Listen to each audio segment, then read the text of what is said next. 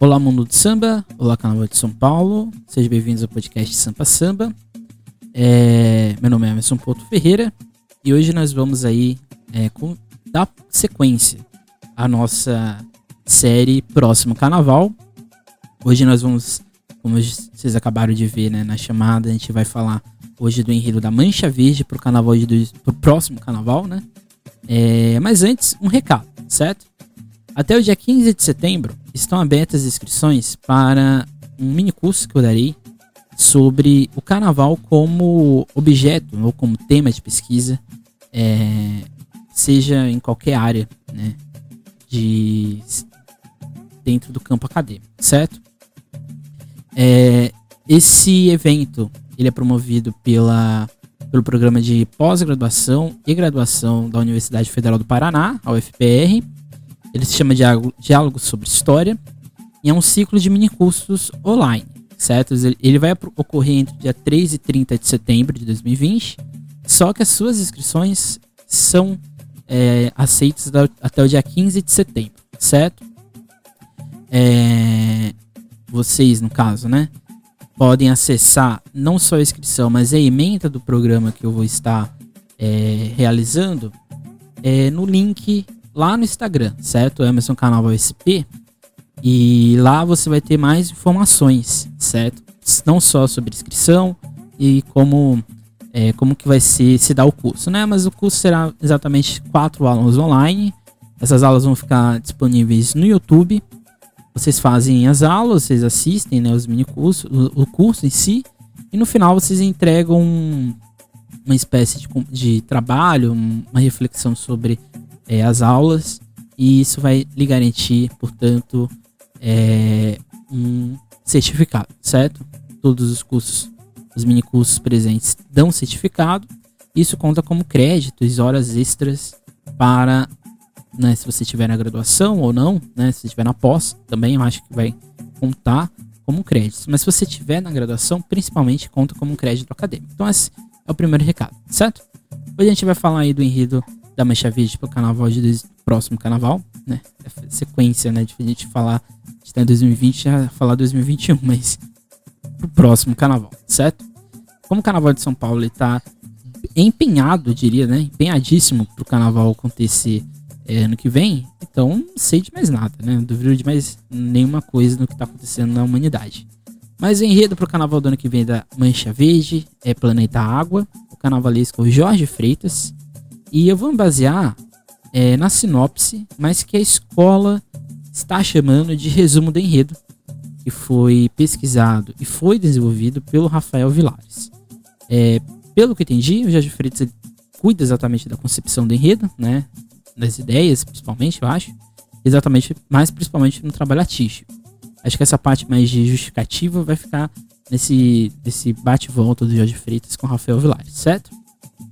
Sobre essa temática, Mancha Verde nunca é, versou né, é, sobre esse tema. Isso no sentido de abordar algum elemento da natureza, né, como fogo, água, terra e assim por diante. Porém, a escola, em alguns dos seus, da sua longa, da sua história, que é curta, mas já é grandiosa, é, ela realizou alguns enredos que passaram por essa ideia de preservação. Por exemplo, o enredo de 2005, e que foi reeditado em 2016, se eu não me engano, é, sobre o Mato Grosso, né? Que, mas esse enredo é, de 2016, acho que ele pegou um pouco mais essa ideia de preservação, né? É, isso mesmo, 2016. Em 2005, ele foi desenvolvido pelo Eduardo Caetano. Em 2016, ele foi desenvolvido pelo Magu. É, e esse de 2016, acho que ele tem uma pegada mais nessa ideia de preservação, mas no enredo não era sobre a água. E a gente teve, é, indiretamente, né, no desfile desse ano, que a escola foi vice-campeã, uma ideia também nesse sentido, né, de reflexão. Acho que teve um momento do desfile que o Jorge Freitas fala exatamente dessa reflexão que a gente tem com a natureza e assim por diante, mas esse não era a ideia, né, do enredo, né? O enredo era os ensinamentos, né, de Jesus Cristo no presente, certo?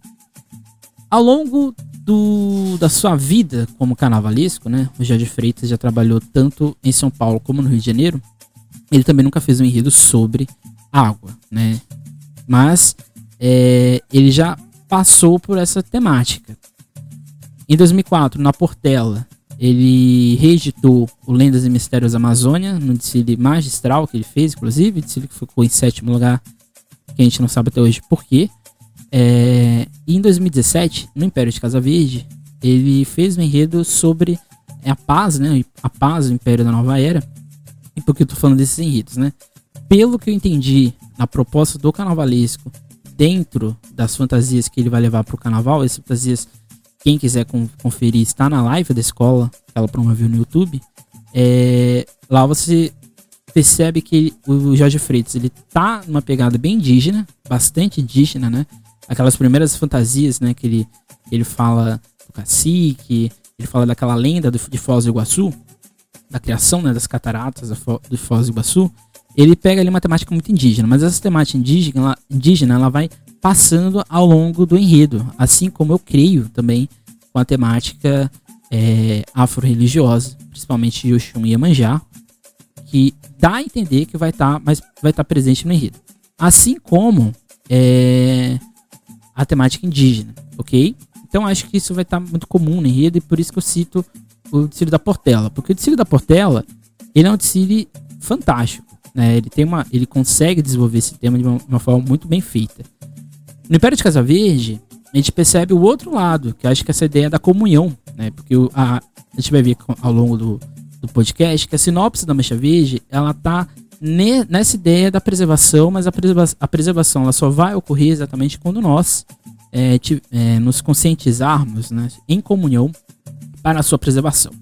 Então acho que é um enredo que tem tudo para dar certo, né? Dentro da Mancha Verde. A Mancha Verde é uma escola que tem uma saúde financeira muito boa, e a saúde financeira é porque a escola buscou alcançar essa, essa, né, essa situação que ela, que ela passa hoje.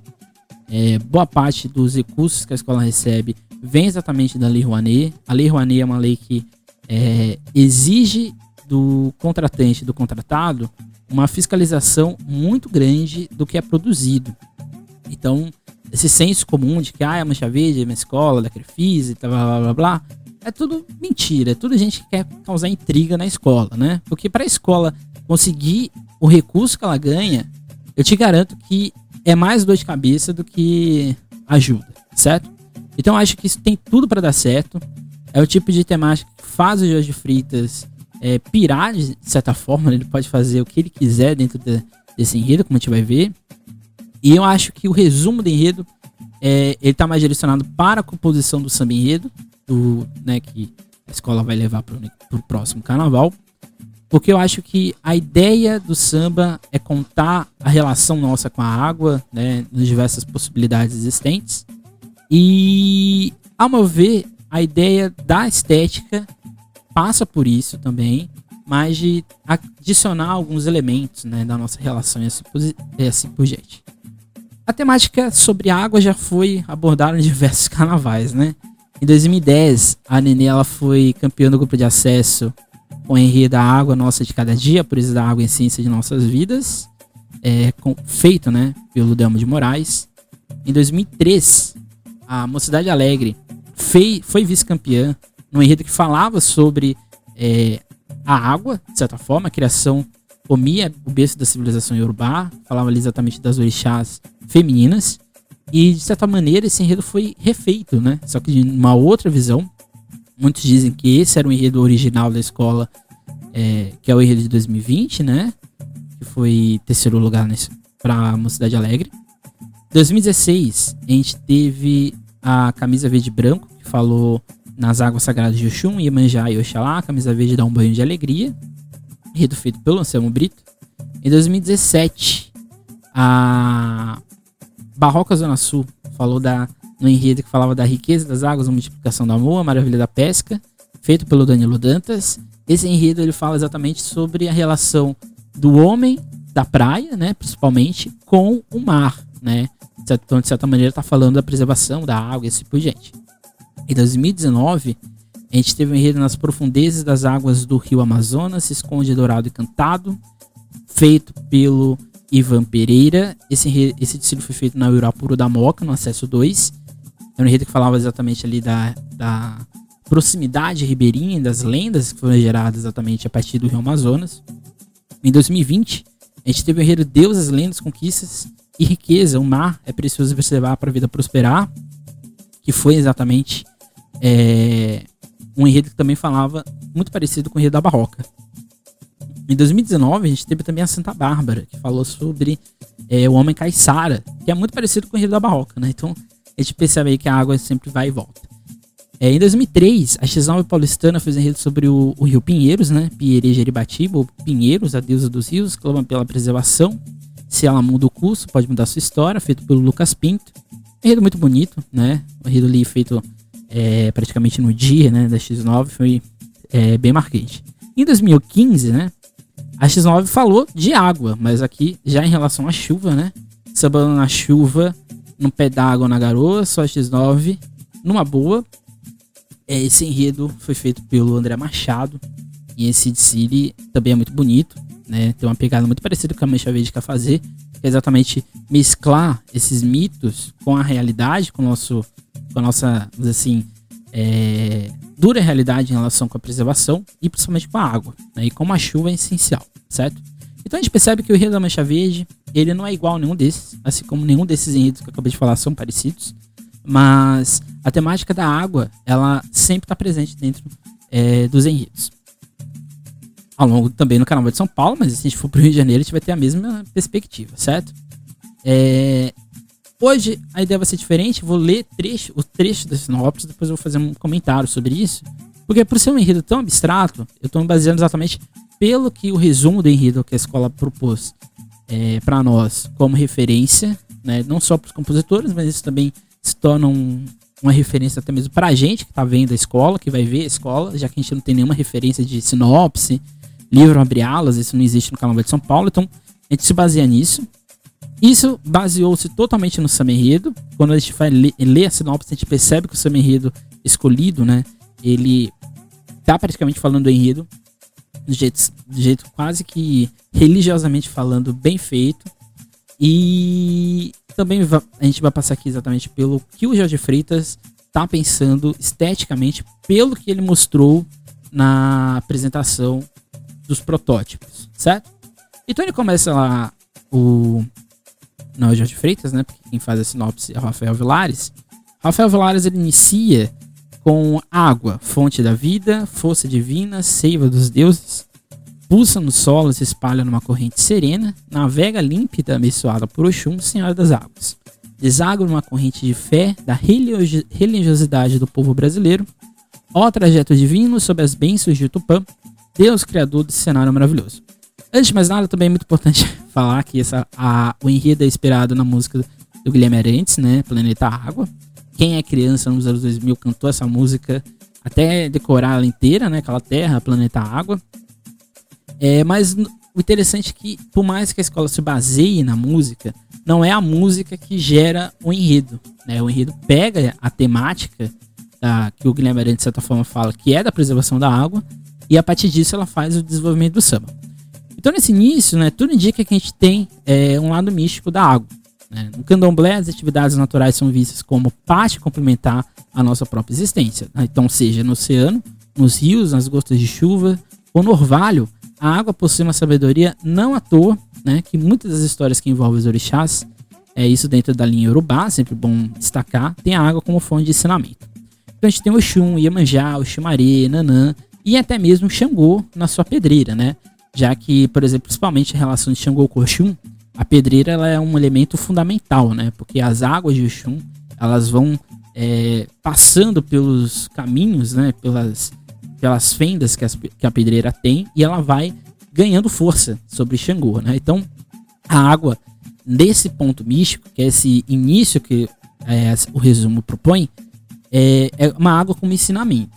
Por isso mesmo que o humor dos orixás também caminha em relação com as intensidades, seja na cachoeira, onde Oxum encanta com sua beleza, ou nas, tempestades oceânicas é, que mostram a fúria de Iemanjá. Como bem Maria Cristina Rangel e Stélio Gomberg, é, são duas pessoas da geografia, o, o acoplamento orixá-natureza, além da manifestação mística, tem sua concretude na organização interna dos terreiros. Desculpa. Locais de adoração e ritos do povo santo. na distribuição estratégica dos mesmos pelos recantos das cidades.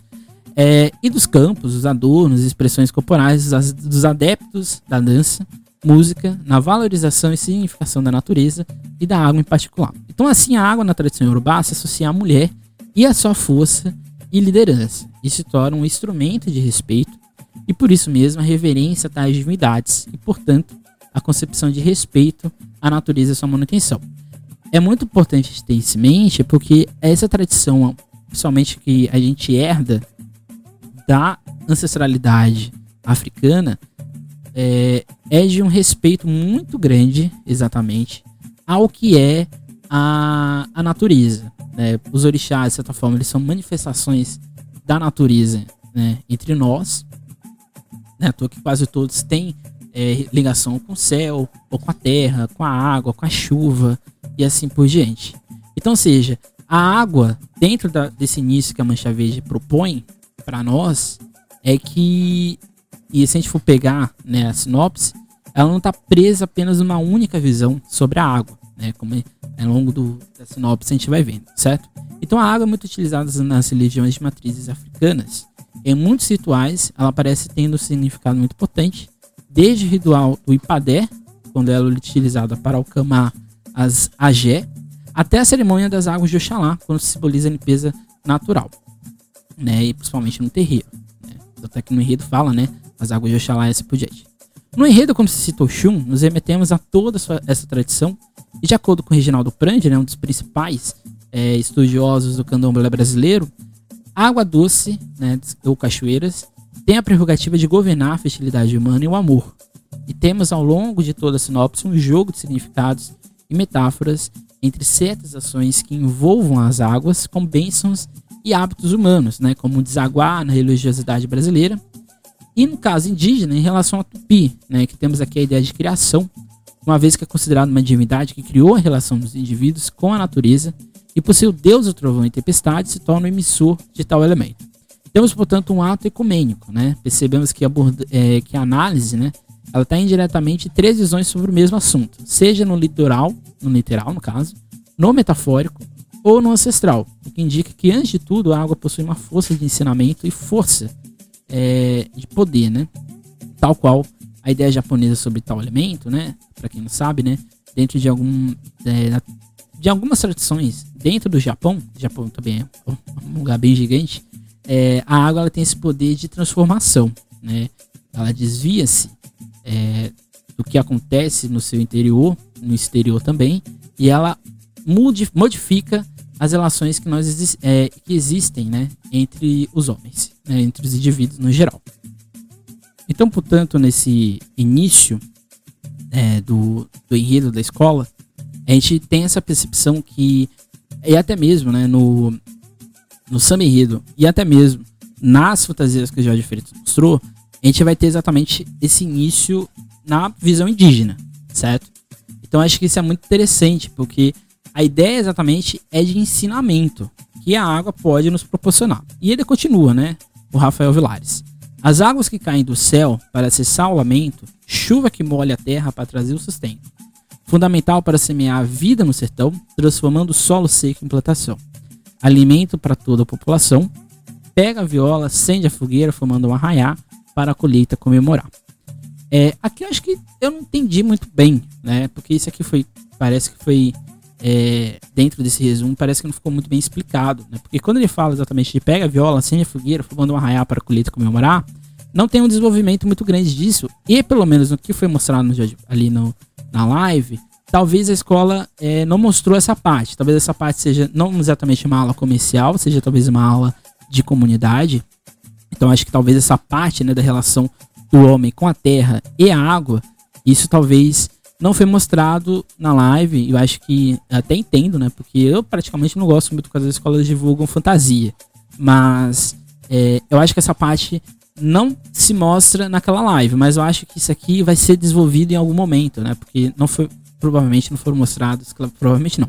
Não foram mostrados todas as fantasias é, pra gente. Então, desde os tempos mais antigos, seja em qualquer região no planeta, a água se tornou um elemento essencial de proximidade com a ideia de desenvolvimento. A primeira grande civilização, a Suméria, fez a crescente fértil, né, um, um espaço sociedade sedentária, né? É, para quem não sabe, né? Para quem não se lembra, a Suméria, a região exatamente da Mesopotâmia, é exatamente a região entre rios, né? O, o rio Tigres, o Tigre e o rio Eufrates. É, a partir dessa relação das cheias desses, destes rios né, e da sua proximidade, que parece uma lua crescente, foi se criado ali praticamente as primeiras grandes civilizações, né? Não só os sumérios, mas depois os babilônicos, os caldeus e assim por diante. Então, seja, desde o, a nossa ideia de sociedade, ela só se iniciou quando ou a gente esteve próximo do rio e a gente fez dele um elemento fundamental, né, central de desenvolvimento, ou quando a gente soube manipular a água, né, no caso o rio, é, criação de diques, criação de represas, desvio né, da água para outras regiões. O mesmo ocorre com os indianos no rio Ganges, no ator aqui Ganges, né, e, a, e, a, deusa Ganga, né, é uma divindade aquática, né, ela que preserva o rio Ganges, que é o principal rio indiano até hoje. Nos chineses, com o rio amarelo, né, várias histórias permeiam o rio amarelo, e é a partir do rio amarelo que se desenvolve as primeiras, os primeiros focos populacionais na China, que depois, no fim, vai gerar o Império Chinês, que fizeram não só de sustento, como caráter místico e sagrado. O mesmo ocorre com os povos oceânicos, que colocaram na água salgada fonte de alimentação e respeito, é que a gente está falando aqui dos maores, a gente está falando aqui dos povos da Papua Nova, Nova Guiné, aquelas populações ali no Fiji, no Palau e assim por diante, né, também os, os australianos né, e os neozelandeses, que fizeram exatamente dessa ligação com o oceano, né, que é exatamente uma fonte salgada, fonte de vários mitos, de várias é, sabedorias, de certa forma. Assim como povos que fizeram da água sua extensão, como os fenícios, né, que eram exímios navegadores do mar Mediterrâneo, é, que fizeram exatamente do mar Mediterrâneo uma extensão do império, né, da região. Os fenícios, além de fizer, fazer do mar fonte de seu sustento, eles, eles jogaram para o resto das civilizações existentes na antiguidade toda a sabedoria que eles tinham. O mesmo ocorre com os europeus, no rio Volga, no rio Tamisa, no rio Reno, no rio Pó, no rio Danúbio, no Dragão e entre outros, né? Onde quase todas as cidades europeias se desenvolveram no período medieval em volta delas. Isso aqui é muito importante porque às vezes a gente não, não associa, talvez a gente só associa essas, é, talvez até mesmo por um preconceito, só os povos é, na Ásia ou na África, aqui na América, com o rio. Mas na Europa, quase todas as cidades medievais estavam ao lado de algum rio. Porque não tinha, não tinha como é, desenvolvimento de nenhuma cidade no período medieval, é, até mesmo no período moderno, sem o desenvolvimento perto é, de rios. Tá? Então é muito importante a gente ter isso em mente, sem contar né, nas Américas, onde essa relação é vigente no Império Azteca, em seus diversos canais de irrigação, tal qual os egípcios, tanto os astecas quanto os egípcios, eles tinham uma forma de utilizar água, os rios, muito parecida. Era uma sociedade de regadio e eles precisavam dos rios, das cheias, principalmente desenvolvimento de várias técnicas para a plantação, é, para que isso durasse durante muito tempo. Então é uma similaridade. Assim como nos povos do norte, né, por exemplo, os esquimós, é, no derretimento das geleiras, né, que ora é para é, sustento de peixes e assim por diante, ou então até mesmo para é, manutenção da água, né, de rios e assim por diante. Essa relação ocorre exatamente também nos povos do deserto norte-americano e no mexicano, que é exatamente a água e os rios são fonte de é, elemento, né? Você se, se orienta por ela. Até mesmo na chuva, né? Os, os índios, os indígenas norte-americanos tinham uma crença muito grande com as tempestades, muito parecido com os indígenas é, brasileiros, né, aqui na América do Sul, que tinham, né, Deus Tupã, por exemplo, que é uma divindade do raio, é, essa toda essa, essa interpretação, né, como uma fonte, um, uma mensagem da natureza para os indivíduos. Assim como nas matas e nos Andes, né, nos Andes também pelo derretimento de geleiras. A água, então, é essencial como plantio e desenvolvimento. Por isso que quando o enredo aborda a água como essencial para curar o lamento e trazer o sustento, não podemos ficar só no sertão. Porém, a visão da escola tende é, a como nós brasileiros vemos tal elemento, como nós brasileiros nos relacionamos com a água. Por isso mesmo a ideia de, do sertão, que faz a, da água uma fonte essencial de alimento, não só do comestível como da vida. E aqui nós temos a menção das festividades que a água ocasiona. Desde o período da antiguidade, as principais festividades ocorriam por causa das cheias dos rios, derretimento de geleiras ou das chuvas, e por isso mesmo o início do como divino, pois somos até hoje um pouco que faz a água fonte de esperança. Talvez a gente, como a maioria de nós vive em cidade, talvez a gente não perceba é, como a água nos orienta, né? Por exemplo, se falta água na sua casa, provavelmente você vai viver um caos, porque você não tem é, outra fonte, outra possibilidade de relacionar com tal elemento se não for através do encanamento. Se falta chuva, né, também gera um caos, porque não tem é, como distribuir água em represa para toda a cidade se não tiver um regime regular de chuvas. Então a escola ela fala disso diretamente, não é implícito. Isso aqui é direto, a escola tá fazendo essa, essa menção. E esses festejos, né, principalmente são juninos, que é uma tradição não só brasileira, mas que é herdada também da europeia. O festejo junino ocorre exatamente em junho e julho, porque essa transição, seja da colheita ou do plantio que vai vir pela frente. E esses períodos são exatamente de grandes festividades, de grandes inversões, né, que é a ideia da carnavalização, e até mesmo da ideia de é, celebrar a vida, né, de celebrar a natureza. E até mesmo, por exemplo, é no carnaval. Né? O carnaval é, é herdeiro das tradições e festejos agrícolas que estão acontecendo aí, gente, ó, desde o Egito, desde a Mesopotâmia. É, claramente o carnaval de escola de samba ele não tá dentro dessa, dessa lógica do dessa tradição, né, do regadio, mas o início do carnaval ele tá atrelado a isso, né? Então isso não tá não é não é nenhuma nenhum nenhum erro. Por isso que essa tradição da, do festejo também está ligado com a água, porque a água exatamente traz essa esperança. A sinopse continua, né? No céu a relampejar, ilumina o misterioso encontro do rio com o mar. Ao som da trovejada, Yara, mãe d'água, caminha para beijar as ondas do mar. Odoiá, Vênus abençoar, seria do rio, rainha do mar. Isso aqui tá na live, né? É, se não me engano, depois da apresentação do samba 7, isso, depois da apresentação do samba 7, você tem é, essa relação que o Jorge Freitas talvez queira fazer. Que eu acho que ele vai colocar alas uma do lado da outra para exatamente abordar a relação ou o que existe nas águas doce e nas águas salgada. É, isso tá, apresenta-se no enredo a partir um, do ponto místico, que é exatamente da relação entre Iemanjá e entre Yara. Depois dessa relação do alimento e plantio, somos levados à ideia da transição entre a água e salgada, água doce e salgada. Para isso, a escola acerta em mesclar o mito indígena da Yara com a mitologia né, da Orixá, da Orixá Iemanjá. Indiretamente, temos aqui Tupã, novamente, que nos acompanha ao longo de toda a narrativa, mesmo que em sentido figurado, né? Porque quando a diz ao som da trovejada, está, é, no caso aqui, nos remete a Tupã, assim como a gente pode é, nos direcionar a Xangô, né? Mas aqui a gente está é, nos direcionando a Tupã. É, o mito sobre Yara acontece exatamente nas cidades ribeirinhas, que dão outros contornos às histórias dos povos indígenas. A lenda da Yara, assim como até mesmo a lenda do Boto, do Boto Cor-de-Rosa, ela está associada não só aos mitos indígenas, mas principalmente à tradição desses povos ribeirinhos. Porque é exatamente é, essa mescla, né, essa hibridação que ocorre, que vai gerar os mitos que chegam a nós. Porque o mito indígena sobre Yara, ele é diverso, né?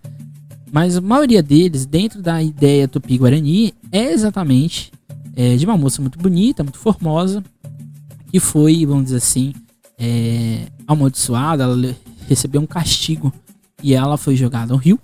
E ao, né, ela quase morre e ela é resgatada pelos seres, né, ali do, do rio. E ela se volta, né, ela se transforma é, numa moça com, né, a cauda de peixe. E aí ela vai, os maiores mitos, né. Mas a Yara, ela tá associada exatamente à preservação da água doce, né. Isso é muito, é muito importante, é muito forte. Embora possua várias interpretações, no geral uma mulher famosa de rabo de peixe. Já Iemanjá, após diversas hibridações, foi associada com a Yara, que acho que é o mais interessante. Iemanjá talvez seja a orixá mais importante do candomblé, e é a padroeira dos pescadores, ela quem decide o destino de todos aqueles que entram no mar, e também é considerada como a Afrodite brasileira. A deusa do amor a quem recorrem os apaixonados em casos de desafetos amorosos.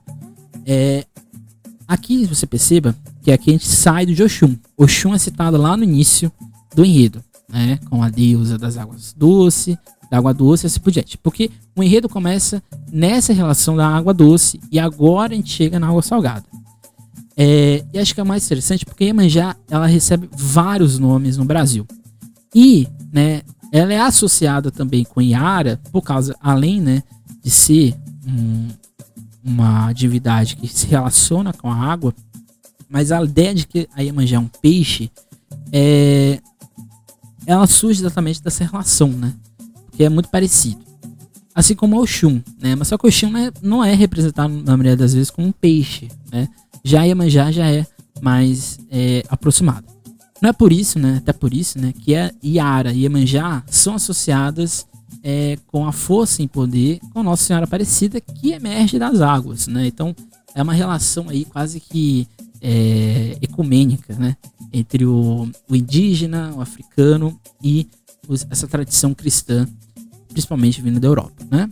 E a gente continua com o enredo, né? Gotas de água escorrem das nuvens de algodão e tocam o chão gerando alegria para uma nação que compreende que é só depois da tempestade que o arco-íris aparece sobre a vegetação. Com essa maravilhosa manifestação, o chumarino une água e terra, fertilizando a semente para o nascer da plantação. As chuvas são lágrimas na inundação, reflexo do descaso do homem que insiste em manter essa posição, poluir sem pensar no amanhã. E aqui nós somos apresentados ao Xumaré, orixá do equilíbrio da terra.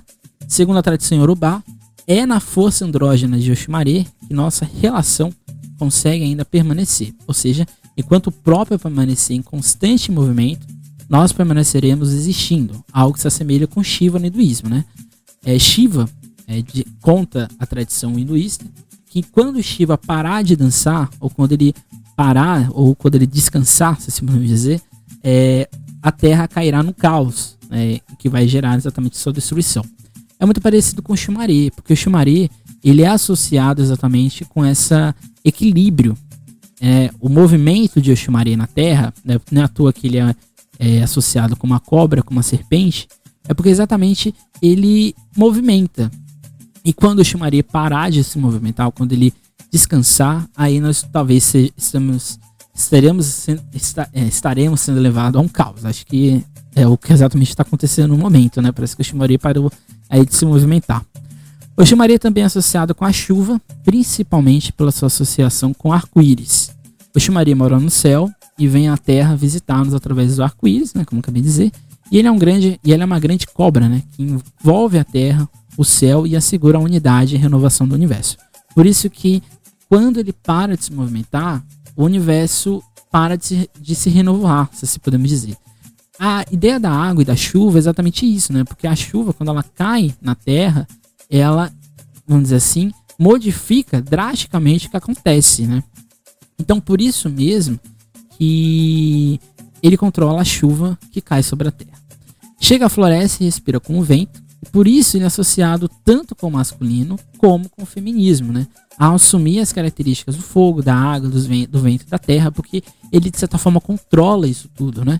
Não é o Ximaré ele tem até de certa forma uma, uma proximidade com Xangô, né? Porque a água de Oxumaré cai na pedreira de Xangô e ali a gente tem toda essa relação é, entre os orixás, né? Por exemplo, Xumaré, Xangô, Oxum e assim por diante. Então você perceba que o enredo ele tá versando sobre isso, né? Que talvez nós perdemos, né? E essa é a parte do enredo. Talvez nós perdemos essa relação é, que é ancestral, porque quase toda a nossa relação é, na humanidade, né, seja na antiguidade, no período medieval, no período moderno, no início do contemporâneo, é, a nossa relação com a água sempre foi de respeito, sempre foi de continuidade. Né? A água, de certa forma, rege o que a gente faz no nosso cotidiano. E então aqui somos transportados nossa é, nessa clivagem, é, com toda a harmonia que nos foi herdada. É como se é, nós poluíssemos o que acontece na sociedade, causando um desequilíbrio, um desequilíbrio natural e que isso mexe com a natureza e no percurso é, nosso. Né? Então a gente perde ou a gente não dá importância ao natural. E é isso, por isso que até mesmo o enredo é, e acho que é um acerto do Jorge Freitas, de pegar a todo momento, é, impor, ir né, pontuando é, a relação do presente com o passado, com exatamente, seja o mito indígena, seja com os mitos, é, né, com a mitologia é, Yorubá, né, principalmente do candomblé. É, agora eu vou ler alguns dados, né? É, exatamente é, em 2020, 2020? Não, 2019. Isso, 2019. É, os dados. Não, 2020, né? Esses dados são desse ano. É, esse ano, só no Sudeste, nós tivemos 71 motos e 75 feridos, 10.279 desabrigados e 70.664 desalojados em decorrência de enchentes, né? E das chuvas principalmente. Então a chuva, é, por exemplo, que eu moro no Guarujá, a gente teve é, talvez o, a, o, maior desastre é, de deslo é, deslocamento de terra em morro. Isso fez, né, alguns mortos, mas principalmente vários desabrigados e um efeito que dura até hoje. Né? É, no Brasil são quase 100 milhões de pessoas sem coleta e tratamento de esgoto e que compromete a saúde da população é, e ameaça também o turismo né, e as atividades econômicas mais importantes. Por exemplo, a gente teve a relação do, daquele, daquele espécie de petróleo né, que é, quase ameaçou a temporada de turismo no Nordeste, né, em algumas partes aqui do Sudeste. A gente teve, por exemplo, os desastres que aconteceram em Mariana, né, que mataram é, o Rio Doce praticamente. Então, ou seja, além de a gente não ter nenhuma possibilidade de tratamento de esgoto, que é o essencial, né, que é a busca da água, além de a gente não ter isso, a gente gera outros desastres, seja no oceano, porque além de afetar o turismo, isso afeta toda a população ribeirinha que depende é, né, da pesca ou de outros produtos que saem do mar e principalmente a região é, de água doce, porque isso afeta não só as cidades que estão ao longo do rio, mas principalmente as populações indígenas existentes, que quase todas estão próximas, seja do mar ou da água doce. Então, ou seja, você perceba que é, não há conscientização. Né? O progresso avança, mas o progresso avança a partir de nenhuma regra. Parece que não existem regras, principalmente no Brasil, para é, preservação natural. É possível você desenvolver sem gerar é, um desequilíbrio natural. O relatório do, da Fundação SOS Mata Atlântica mostra que, em geral, o relacionamento da sociedade brasileiras com o rio não é bom. Isso porque os dados indicam que dos 278 pontos de coleta, coleta de água monitorados, apenas 18 deles, ou seja, 6,5%, apresentam qualidade boa. Nenhuma conseguiu atingir o estado de ótimo. Então você perceba que, é, além de esse é, um desequilíbrio existente, os rios que existem, eles na maioria das vezes não, não são é, bons né, para é, o nosso consumo. E por isso até mesmo as unidades de tratamento são tão importantes. E essas unidades de tratamento, por fazerem toda uma manipulação da água ser potável, ela de certa forma interfere na nossa relação. Então por isso que é essencial esse Rio da Mancha Verde, porque ele, ele também nos leva a essa reflexão, mesmo que não seja com todos esses dados. A maioria dos rios, 74,5% tem qualidade regular, enquanto 17,6% são considerados ruins e 1,4% péssimos. Logo, grande parte dos cursos de água perde lentamente a capacidade de abastecer a população, de promover lazer para é, a sociedade e ser um ambiente saudável e propício para seres aquáticos. É, no caso do Rio Doce, né, eu estudei em, é, em, em, Minas Gerais, eu estudei inclusive em Mariana, né, na Universidade Federal de Ouro Preto, e isso afetou por completo é, os distritos de Mariana. Barra Longa, principalmente, né, que lá tinha produção muito grande de queijos, é, foi praticamente afetado, porque o, o, o pasto para os bois né, e para as vacas acabou. O rio, que gerava toda essa, essa sustentabilidade, também morreu. E assim por diante. Então, ou seja, é, isso também atinge. Se a gente não, não, se, não se preocupa com a ideia de preservação, a gente perde, inclusive, econômico. Porque qualquer desastre que ocorra nesses rios, qualquer problema de seca, isso afeta a economia, isso afeta aquela relação que a, que a escola falou do homem com a terra, isso afeta a relação nossa né, da transição da água doce para água salgada e assim por diante. Então, seja, segundo a Agência Nacional das Águas, metade das cidades brasileiras, ou seja, 2.926 municípios, não dispõe ainda de sistemas de tratamento de esgoto. De esgoto. O ano de 2009 é apontado como ilustrativo do avanço desse setor por haver registrado é, inversões na ordem de 21,4 bilhões em saneamento básico e gestão de água, sendo 13,2 bilhões destacados para o tratamento de esgoto. Então, além disso, a gente não tem eficiência é, política e fiscal para o tratamento de saneamento básico, independente de governo. Nenhum governo brasileiro, desde a nova república, se preocupou com isso, né? Porque se preocupar com isso, de certa forma, é, parece que é algo inútil, não sei, né? A pesquisa aponta outra realidade, né? A água de pior qualidade se concentra em todas as regiões metropolitanas, especialmente São Paulo, Curitiba, Belo Horizonte, Porto Alegre, Rio de Janeiro, Salvador e cidades de menor porte, como Campinas e Juiz de Fora. Entre os rios com água de, é, de péssima qualidade, a liderança do Tietê, que corre dentro da capital de São Paulo, o Iguaçu, no, no Paraná, que deságua nas famosas cataratas, e o Guandu Mirim, no Rio, no Rio de Janeiro. Rio Guandu foi aquele rio que gerou toda aquela polêmica no Rio de Janeiro no, Rio de Janeiro, no início, né? Da água verde, da água que é, chegava é, inconsumível para as pessoas. O Rio Tietê não precisa nem dizer, né? Porque é um, um, rio que fica inclusive ao lado do São Bódromo, é um rio morto. E aqui a gente volta aqui para o Rio Iguaçu, que é o início lá do enredo da Mancha Verde. Por isso que eu trouxe aqui esse dado.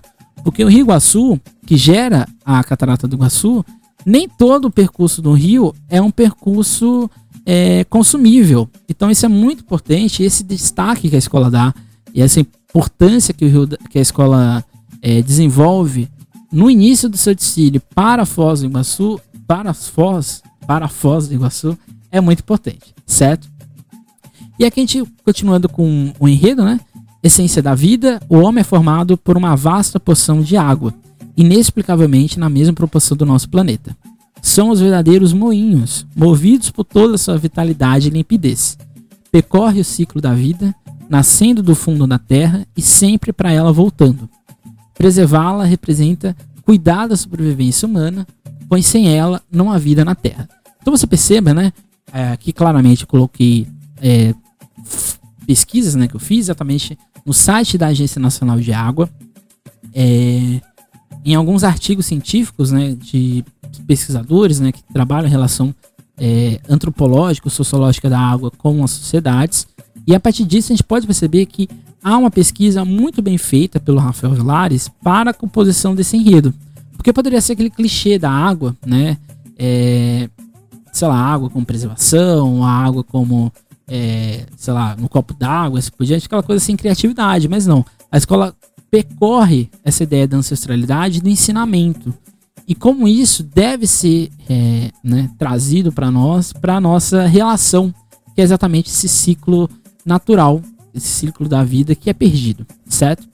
Então a concepção e criação artística fica com o Jorge Freitas, né? E o texto e pesquisa no Rafael Vilares. O samba da Mancha Verde, que foi eleito né, no dia 1 de agosto, são, tem compositores como Márcio André Filho, Marcelo Lepiani, Lico Monteiro, Rafael Ribeiro, Richard Valença, João Perigo, Solana Mota, Solano Mota, Leandro Tomás, Telmo JB, Lanza Muniz Moraes e Rosali Carvalho. Para mim é um enredo, é um samba maravilhoso, né? Algumas pessoas falam, nossa, eu li, né? Algumas pessoas falando que parecia muito com o samba enredo da Portela. É, eu não sei se isso é ruim, né? Porque se, pa se parece com o samba enredo da Portela, então significa que é muito bom, né? É, eu acho que o enredo, é, se você lê a sinopse Agora, depois se eu ler, ouvir tudo isso, né? Que ficou um pouco grande, mas acho que é um enredo que eu gosto, eu gostei praticamente, né? Da sinopse. Se você ouvir isso e ouvir o samba, você vai entender porque esse samba foi eleito, certo? Para mim é um acerto da escola. Isso mostra que a Mancha Verde é, aceita o desafio de levar um samba desse, que é um samba que, de certa forma, foge um pouco do que a escola tem trazido nos últimos anos, né? A escola tinha a opção de levar um samba muito parecido com os sambas anteriores, mas não, a escola escolheu um samba um pouco mais, é, eu acho muito melhor, no ponto de vista, né? É, no início ali a gente tem uma, exatamente essa relação, né? Da, do aprendizado, né? Como ele falou, mãe, eu vejo a vida refletir teu espelho, vim pedir teus conselhos para minha alma lavar. Em prece deixei o meu pranto para o do sol quará. Eu pedi que só levasse esperança pro sertão, como acorde de viola faz chover no coração. Isso aqui, ao meu ver, é aquele início do, do trecho da sinopse, né? Que fala da relação do Oxum, de Oxum, a relação é, da fé com a, é, como dizer assim, com, a, com o brasileiro. E exatamente essa prece, né? Que é feita aqui no início, que eu acho que é muito bonito, exatamente para é, que chova, né? O que gere a esperança no sertão e assim por diante. Luz os olhos doces de sereia, encontra o balanço da maré. Aqui é aquela relação de Yara com Iemanjá. Revela um encanto e estende seu manto no canto de fé, né? É, Iemanjá e Iemanjá, rainha das ondas, senhora do mar. Iemanjá e Iemanjá, no azul dos teus mistérios eu também quero morar. E aqui esse final que a gente a, analisou aqui no, na sinopse, né? Nem tudo que deságua é tempestade, nem todo choro é saudade, veja, no, veja o mundo em outras cores. Lágrimas que encharcam esse chão, fertilizam a semente sob as nuvens de algodão. Ciclo da vida que move moinhos, tantos caminhos para um dia voltar. A terra deixando um clamor para a humanidade, a nobre missão de preservar nosso futuro, nosso lar. Então você perceba que é, a escola faz essa relação inicial nossa com assim, o sobrenatural, com o religioso, como isso interfere nas, no, no, nas nossas sensações, o nosso sentimento né, aqui em Terra, e como isso, de certa forma, deve ser um aprendizado exatamente para o futuro, né, para esse ciclo da vida continuar. Então, água de benzer, purificar, água da fonte do rio que corre para o mar, planeta água nascente da vida, são mancha verde mata sede na avenida. Então, ou seja, é uma proposta muito interessante. Eu acho que a Mancha Verde é uma das poucas escolas de São Paulo que tem essa, esse poder de fazer um enredo de acordo com o que ela achar necessário, porque de certa forma, querendo ou não, e aqui eu acho que eu tenho que concordar, é, a saúde financeira da escola propicia que seja, seja feito um enredo desse, né? um enredo mais é, abstrato, um enredo mais é, que premia a criatividade do carnavalesco. Inclusive, eu acho que esse samba é um dos melhores sambas já feitos para um desfile do Jorge Freitas, e aqui contando Gaviões a Fiel, contando Rosas de Ouro, contando Pérola Negra e contando Império de Casa Verde. É, claramente na, na, Gaviões ele teve checkmate, ele teve na Roda de Ouro vários outros é, sambas, né, que foram muito bonitos, mas acho que esse samba, para mim, é um dos melhores que, va que vai, né, que vão, é um dos melhores sambas que vai é, compor a narrativa visual do Jorge Freitas, porque ele é belíssimo e ele dá uma leveza, do meu ponto de vista, para o enredo da escola, que é um enredo muito bom e ele dá ainda mais uma perspectiva para a gente que está ouvindo. Então acho que a Mancha Verde acertou no, no enredo e no desenvolvimento dele, acertou na escolha do samba, de não só sair do, do comum, mas de promover é, um outro balanço para sua harmonia e para sua evolução. E eu acho que acertou nas poucas fantasias que foram apresentadas, que são fantasias muito bem confeccionadas. Não sei se vai ser, se a escola vai conseguir levar exatamente a reprodução para a avenida, mas eu acho que a Mancha Verde já desponta como uma forte favorita ao título do ano que vem. A gente vai ver ao longo do, dos próximos podcasts outros enredos sobre as escolas do grupo especial. Mas você perceba que esse enredo é um enredo redondo. Mesmo ele sendo resumido, né, para nós, ele é um enredo redondo, porque ele tem início, meio e fim. Você consegue entender isso. Não estou dizendo que o, o, enredo da Colorado e o enredo da, da Tom Maior que foram que a gente viu já não sejam assim. Mas eu acho que aqui na Mancha Verde a gente consegue entender o que a escola quer de fato, né? Não tem grandes rodeios. Então esse foi o podcast de hoje. Na semana que vem a gente vai iniciar a análise do acesso 2. Quando a gente vai falar de um outro enredo sobre água, que é o enredo da Peruche. É, e aí a gente vai fazer uma coisa muito parecida, certo? Vai ser um, meio que comparativo, mas a gente vai perceber que tem diferença sim. É, não deixe de seguir a gente lá no Instagram, Emerson Canal VSP. Não deixe, né, de é, ver a emenda do curso, do mini curso que eu vou dar na, né, na, no, na UFPR, certo? Lá tem todas as instruções de como vai ser e assim por diante. Lá no link, né, que eu vou deixar lá no Instagram, você aperta lá na biografia, você já vai ser levado para as inscrições e para outras instruções. É isso, até mais, se cuidem e tchau.